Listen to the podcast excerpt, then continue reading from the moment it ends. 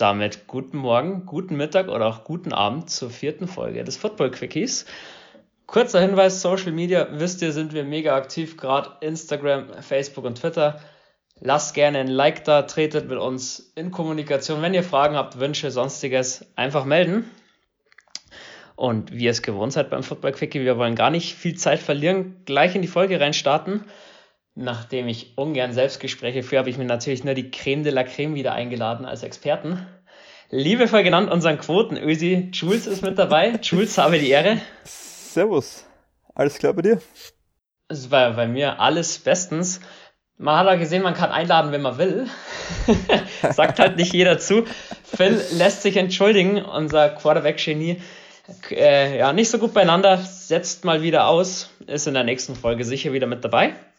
Also, was erwartet euch heute beim Football Quickie? Wir sind relativ jetzt zum Ende der Saison hin, langsam geht's ins letzte Drittel rein. Einfach so ein paar Thesen, die wir heute aufarbeiten wollen, die uns die nächsten Wochen noch beschäftigen könnten und für einen spannenden Endspurt sorgen. Hau mal gleich raus. Jules hat gemeint, Hendrickson ist am Ende der Saison Sackleader. Wie kommst du denn da drauf?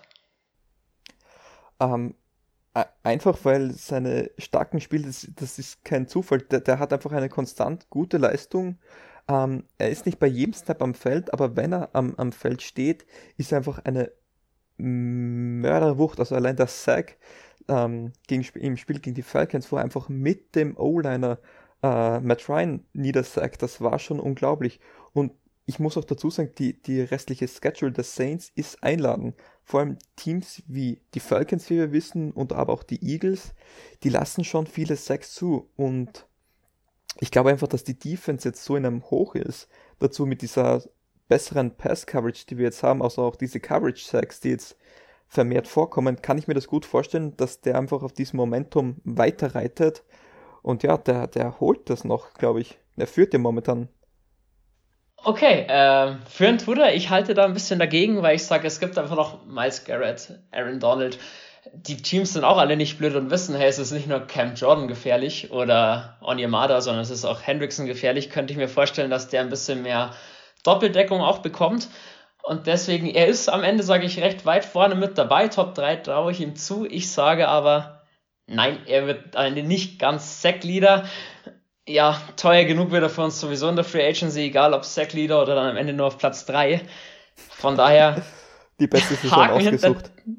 Ja, genau, du sagst es. Aber ganz kurz, Weil, muss... äh, Loomis wird schon irgendwie richten am Ende. Ja, der ist ja ein Magier. Aber man muss jetzt mhm. da ganz kurz schon ehrlich sagen, der Draft von 2017 von den New Orleans Saints, das ist ja ein Wahnsinn. Also Pervers. So einen Draft, das, auch, auch, das erlebt auch, man auch nicht immer. Auch auch ohne Patrick Mahomes pervers. also, Weil es ja da immer wieder Gerüchte gibt, dass wir ihn eventuell gepickt hätten. Naja, gut, kommen wir zu These 2. Auch da den Quarterback hätten wir angeblich eventuell gepickt. Man weiß es nicht. Ähm, die Ravens, sag ich, kommen in so einen Struggle jetzt rein, in so einen Negativstrudel. Die verdaddeln am Ende die Playoffs. Warum komme ich drauf? Man kann sich die Ravens mittlerweile, man weiß, wie sie spielen. Man kennt das Spielsystem, es ist wenig Überraschungsmoment da. Running Backs die Saison liefern nicht ganz so, beziehungsweise waren ja auch mit Covid, glaube ich, eine Zeit lang draußen oder sind noch draußen, wenn ich mich nicht recht irre. Und ich sage einfach, wenn du schon schaffst, dass du Lamar Jackson mehr zwingst zu werfen, hast du schon, ich will nicht sagen Spiel gewonnen, aber einen riesen Vorteil, weil wir alle wissen und es immer noch sehen, er hat einfach noch seine Probleme mit dem Wurf deswegen kann ich mir gut vorstellen, dass die Ravens, gerade wenn es nur bei sieben Playoffs-Teams bleibt, ganz unglücklich das nicht schaffen. Ja, man muss auch dazu sagen, die restliche Schedule ist jetzt auch nicht wirklich angenehm und die haben jetzt anscheinend auch, auch Probleme mit dem ähm, Corona-Hygiene-Prävention, ähm, mit der Prävention. Also die, das kann ja auch zum Ende dann auch nochmal ein Faktor sein, dass die dann vielleicht mit der zweiten oder dritten Garnitur spielen müssen. Also ja, ich sag so, die Ravens hatten da sicher schon mal bessere Zeiten. Also ich, ich sag auch, um das noch kurz die These abzuschließen, wenn sie es schaffen, dann wird es aber von ihnen kein tiefer Playoff-Run. Dann ist, sage ich, Wildcard-Runde vorbei. Also dann glaube ich wiederum, sollten sie es in die Playoffs schaffen, dann, dann sind sie wieder in dieser Underdog-Rolle. Ich glaube, das, das passt ihnen mehr. Im, dann Playoffs sind im Jänner, da ist es kalt, da wird nicht viel geworfen. Also ich, ich weiß nicht, aber ich glaube einfach nicht, dass die das schaffen. Ähm, Gut, man hat es letztes Jahr zumindest gesehen, wenn sie nicht der Underdog sind, das liegt ihnen nicht, weil gegen die Titans hat jeder gedacht, sie kommen durch und war nicht so. Absolut.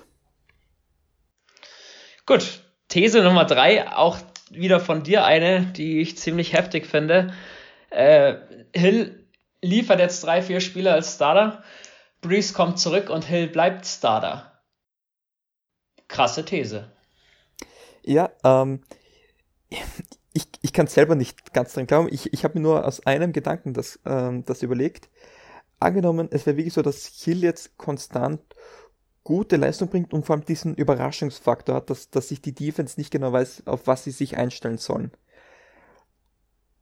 Einerseits könnte das das Momentum dämpfen, wenn du den dann wieder rausnimmst.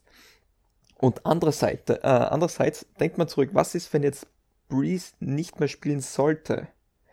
Und er hat ja einen Zweijahresvertrag, also prinzipiell ist Kar also Karriereende steht, äh, steht in den Sternen, man weiß es noch nicht genau.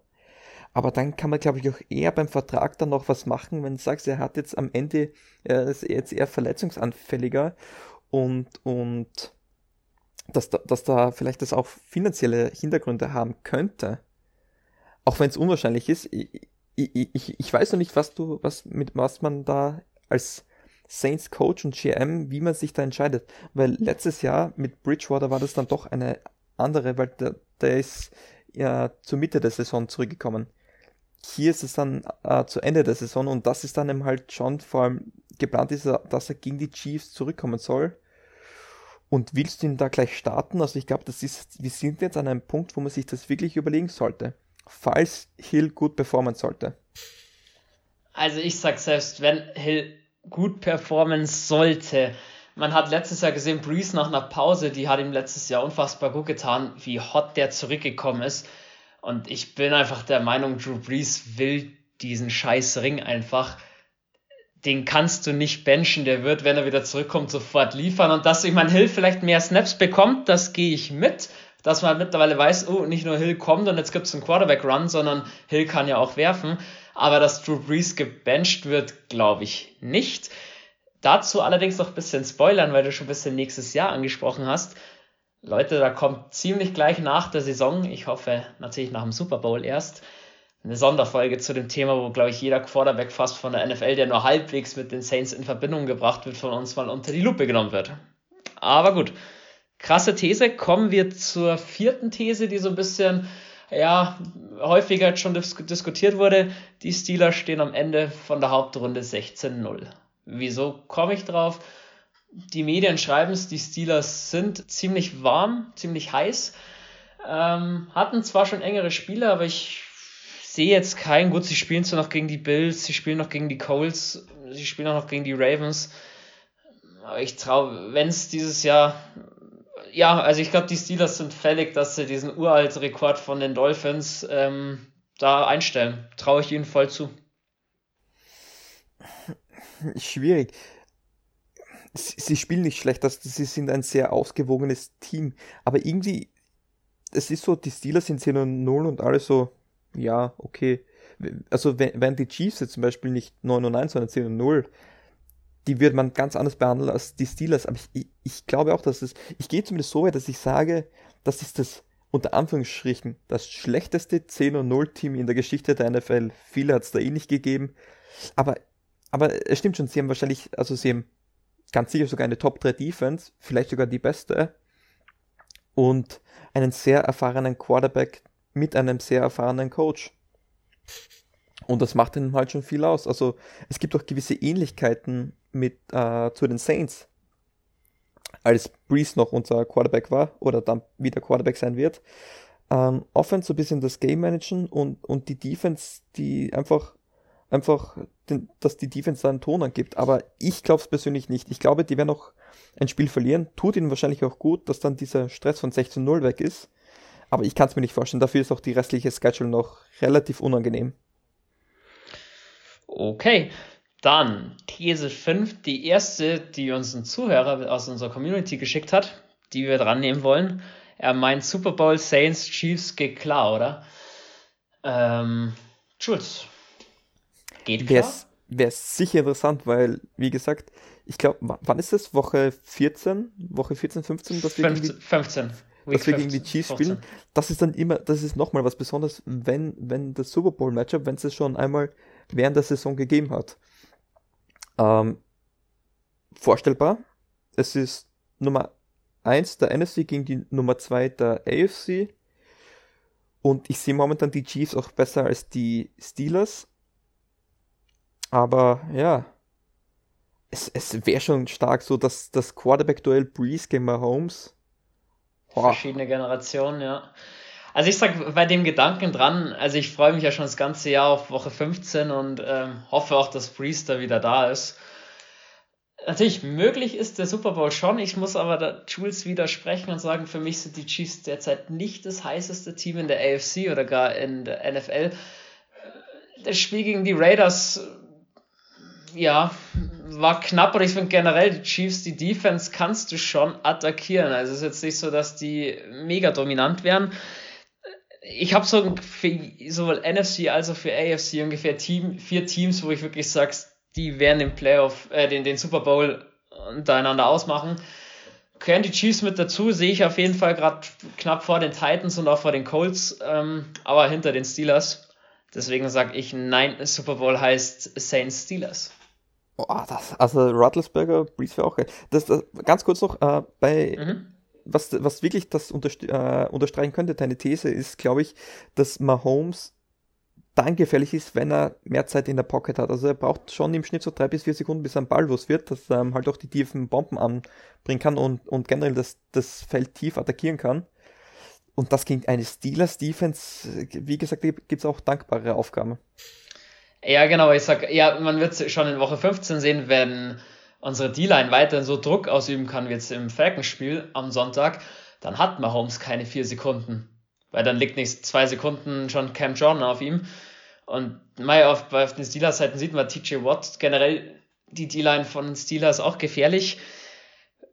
Wird auf jeden Fall sehr, sehr spannend. Ähm, die nächste These wäre dann wieder eine von dir, die ich auch mehr als interessant finde, wir sehen dieses Jahr James Winston nicht mehr oder eventuell nie wieder im Saints-Trikot auf dem Spielfeld.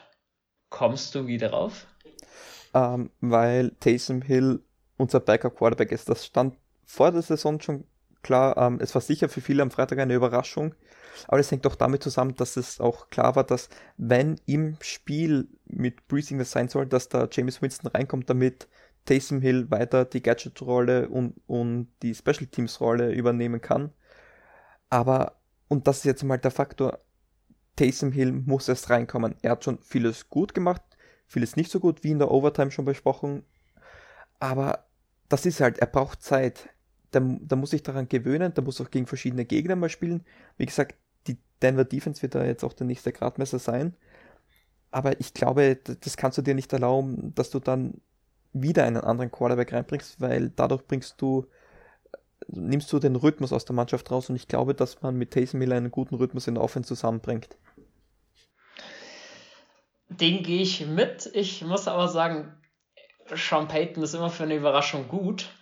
Und ich habe es in der Overtime schon gesagt, jetzt stellt euch vor, der bringt im nächsten Spiel gegen die Falcons dann in zwei Wochen oder jetzt schon am Wochenende am Freitag kommt dann raus, Winston startet rechnet schon wieder keiner damit. Ich fand, wir hatten in unseren Special Teams ein bisschen Probleme gegen die Falcons, gerade was äh, Punt Returns anging, wo Hill einfach gefehlt hat. Deswegen, ich würde es nicht ausschließen, dass wir Winston nochmal sehen. Und lass uns lass uns überraschen. also, äh, Sean Payton wäre dann wirklich Sean Payton, wenn James Winston drei Interceptions wirft und im nächsten Spiel steht Trevor Simeon dann als Quarterback bei uns.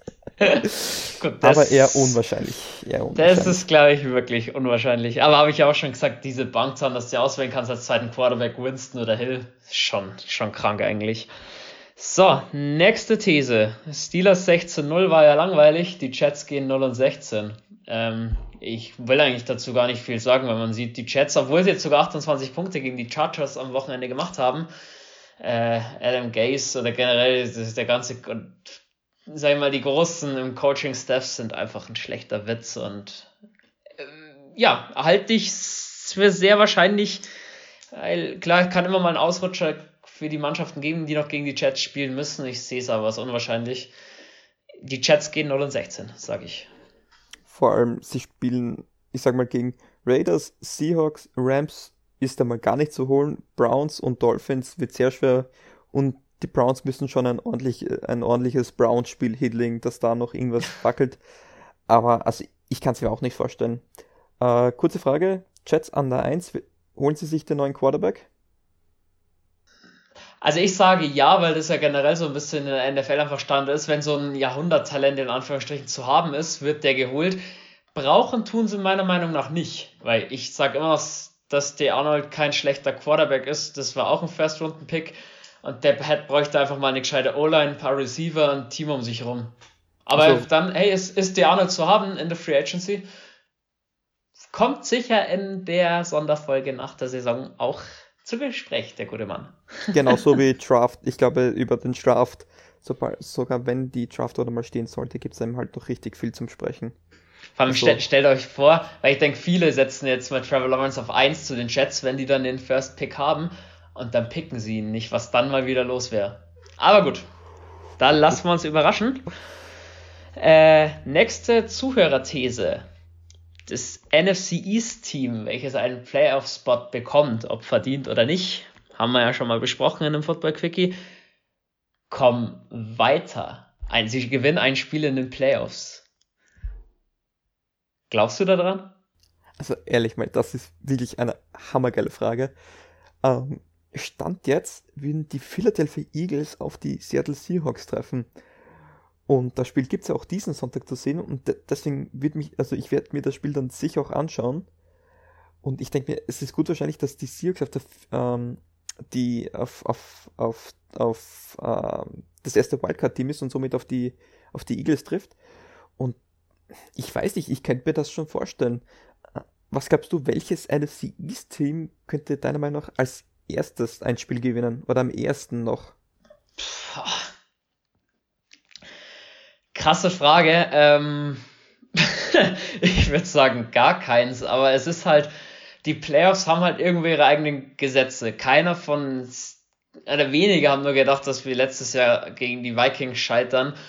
Und das so, lass mal irgendwie einfach nur einen scheiß Tag haben, dein Quarterback verletzt sich früh oder du hast Probleme zwecks Covid, dass du eine halbe Mannschaft auf, aufs Feld bringst gegen die Giants, Eagles, Washington Football Team, Dallas, wer am Ende auch immer diesen Spot bekommt passieren kann es immer. Ich sage aber, wenn alles nur ansatzweise normal läuft, ist der Seed Nummer 5, also der, der gegen die NFC East, gegen das NFC East Team spielen darf, genauso gut wie eine Bye Week, wenn es es gibt, weil das Spiel kannst du eigentlich buchen und bist weiter, im Normalfall. Ja, also ich, ich weiß nicht, ich denke sie haben den Heimvorteil, und ich denke mir, wenn es in Washington zum Beispiel regnen sollte und eiskalt, hui, also ich kann es mir eigentlich auch nicht vorstellen, aber es gibt immer Überraschungen in den Playoffs und wieso nicht über die alle gelacht haben, die NFC East in den Playoffs machen einen vollen Upset, gewinnen ein Spiel und dann in, in der Division Round kriegen sie einen komplett auf den Deckel. Eine mega Überraschung wäre es auf jeden Fall. So der Aufmerksame Zuhörer, hat schon gemerkt, Moment, wir sind jetzt schon bei 18 Minuten, wo ist die Two-Minute-Warning? Die kommt diesmal bei Minute 23 unserer Folge. Aufgrund dieser mega geilen Thesen und nachdem auch wirklich von unserer Community viel kam, haben wir die Football Quickie um 5 Minuten verlängert, weil ich finde 25 Minuten gehen auch noch zum schnell anhören. Aber dann lass uns schnell weitermachen. Die nächste These von dir ist, glaube ich, relativ schnell abgehackt. Die Dolphins schaffen die Playoffs. Carsten Spengemann wird es freuen. Ja, wie bist du drauf gekommen? Äh, ja, einfach weil so gerade der Hype war auch mit Turgo äh, Tagovailoa, obwohl der jetzt einen ordentlichen Dämpfer bekommen hat. Ich sag's ganz kurz, ich glaub's nicht. Ich glaube, es kommt aufs letzte, äh, aufs letzte Spiel, ähm, Woche 17 gegen die Bills. Und ich glaube, das werden sie nicht, äh, nicht gewinnen und, und schaffen es nicht in die Playoffs. Also ich sag am Ende raus wird's knapp. Wenn's acht Mannschaften pro NFC und AFC gibt, wenn das Playoff-System ein bisschen umgestellt wird, dann schaffen sie es auf jeden Fall. Platz 7 sind mehrere Anwärter. Die Browns wackeln für mich. Für mich wackeln die Ravens, die Dolphins. Wird spannend. Ich sage aber einfach mal, ich würde es Brian Flores auch gönnen und der ganzen Geschichte von Absolut. den Dolphins. Sie schaffen es, sie schaffen es irgendwie. Ich würde es mir wünschen auch, aber ich glaube es nicht. Ich persönlich glaube es nicht. Mhm. Nächste These, Nummer 10. Sollten wir acht Playoff-Teams haben pro Seite, dann stellt die NFC West vier Teams davon in der NFC. Wie komme ich drauf? Rams, Cardinals, Seahawks sind für mich, auch wenn es nur sieben Spot, Spots gibt, im Regelfall durch, außer da passiert jetzt noch irgendwas, Covid, jemand bricht total ein, Verletzung, keine Ahnung was. Ja, wenn die 49ers, keiner weiß, wie die jetzt aus ihrer Bye Week kommen, die waren ja gegen uns schon nicht so schlecht. Jimmy G kommt eventuell wieder zurück. Oder kommt die Saison noch zurück? halte ich für möglich, weil ich sehe sonst NFC North keinen von den drei Spiel, äh, drei Teams. Ich sehe NFC South außer die Bucks dann auch, also Panthers, Falcons schaffen es nicht. Und NFC East haben wir schon zu Nüge gesprochen. Ich halte es für möglich.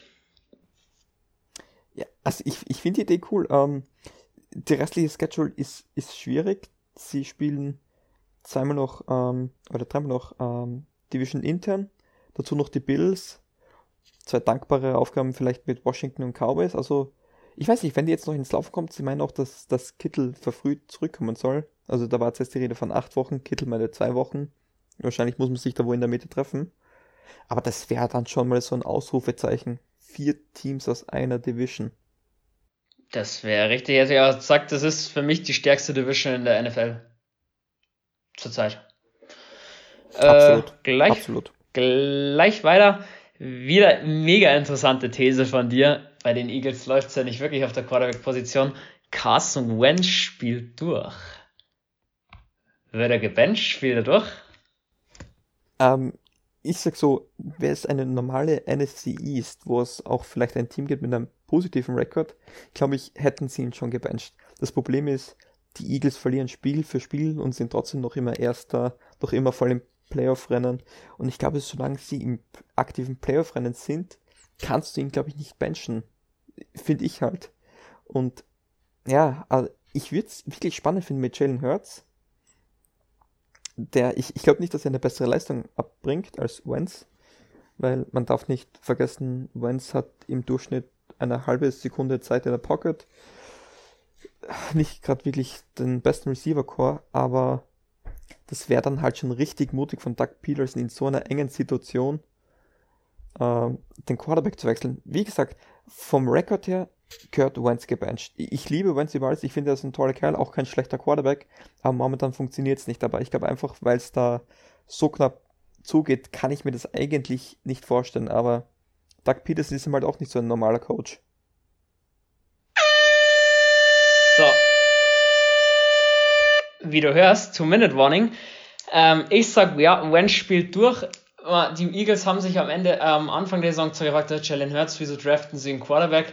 Deshalb, ich glaube aber nicht, dass er zum Einsatz kommt, weil ein neuer Quarterback immer Unsicherheiten mit reinbringt. So, wir hätten jetzt noch eigentlich zwei Thesen gehabt. Nicht die Browns schaffen die Playoffs. Die will ich ein bisschen überspringen, weil wir haben noch eine Zuhörerthese, die ich sehr interessant finde die uns einfach auch ein bisschen Zeit kostet zum Beschweren, äh, zu, äh zum, zum Bereden. Gottes Willen. zum Beschweren gibt's da nichts. Kyler Murray legt äh, ein mega letztes Saisondrittel hin und wird MVP, was du ja schon ähm, in der letzten Warm-Up-Folge so ein bisschen angedeutet hast. Ja, und ich glaube, das wird auch so sein. Ich, äh, die Cardinals haben jetzt äh, eine interessante äh, Schedule und ich, ich glaube, äh, Murray war ja jetzt etwas äh, etwas verletzt, aber ich glaube, das ist jetzt auch nicht der große Faktor. Ich, ich glaube, dass das kann er packen. Ich glaube einfach, dass, dass, dass das jetzt noch das fitteste Team in der, in der NFC West ist. Ich glaube, sie haben jetzt keine großartigen Verletzungen. Und ich glaube, das sind jetzt eben halt so die, die Spiele, wo er über sich hinauswachsen wird. Ich würde es mir einfach wünschen, ähm, einfach weil ich von ihm nie wirklich so sage, das war jetzt ein grottenschlechtes Spiel von ihm. Er spielt eigentlich immer gut. Und genau sowas brauchst du zum Ende der Saison hin. Und ich würde es ihm auch wirklich wünschen, weil ich selber niemals damit gerechnet hätte, dass der da jetzt so abliefert. Aber er hat es getan, er hat mich eines Besseren belehrt. Und ich bin voll für den Kyler Murray Hype Train. So, dem kann man eigentlich nichts groß sagen. Ich sage am Ende trotzdem nein, Patrick Mahomes wird's und beende mit diesen Worten unseren kleinen Football-Quickie. Ich bedanke mich, Jules, war mir eine Ehre. Gleichfalls. Bis zum nächsten Football Quickie wieder. Leute, bleibt gesund und wie immer, who dat?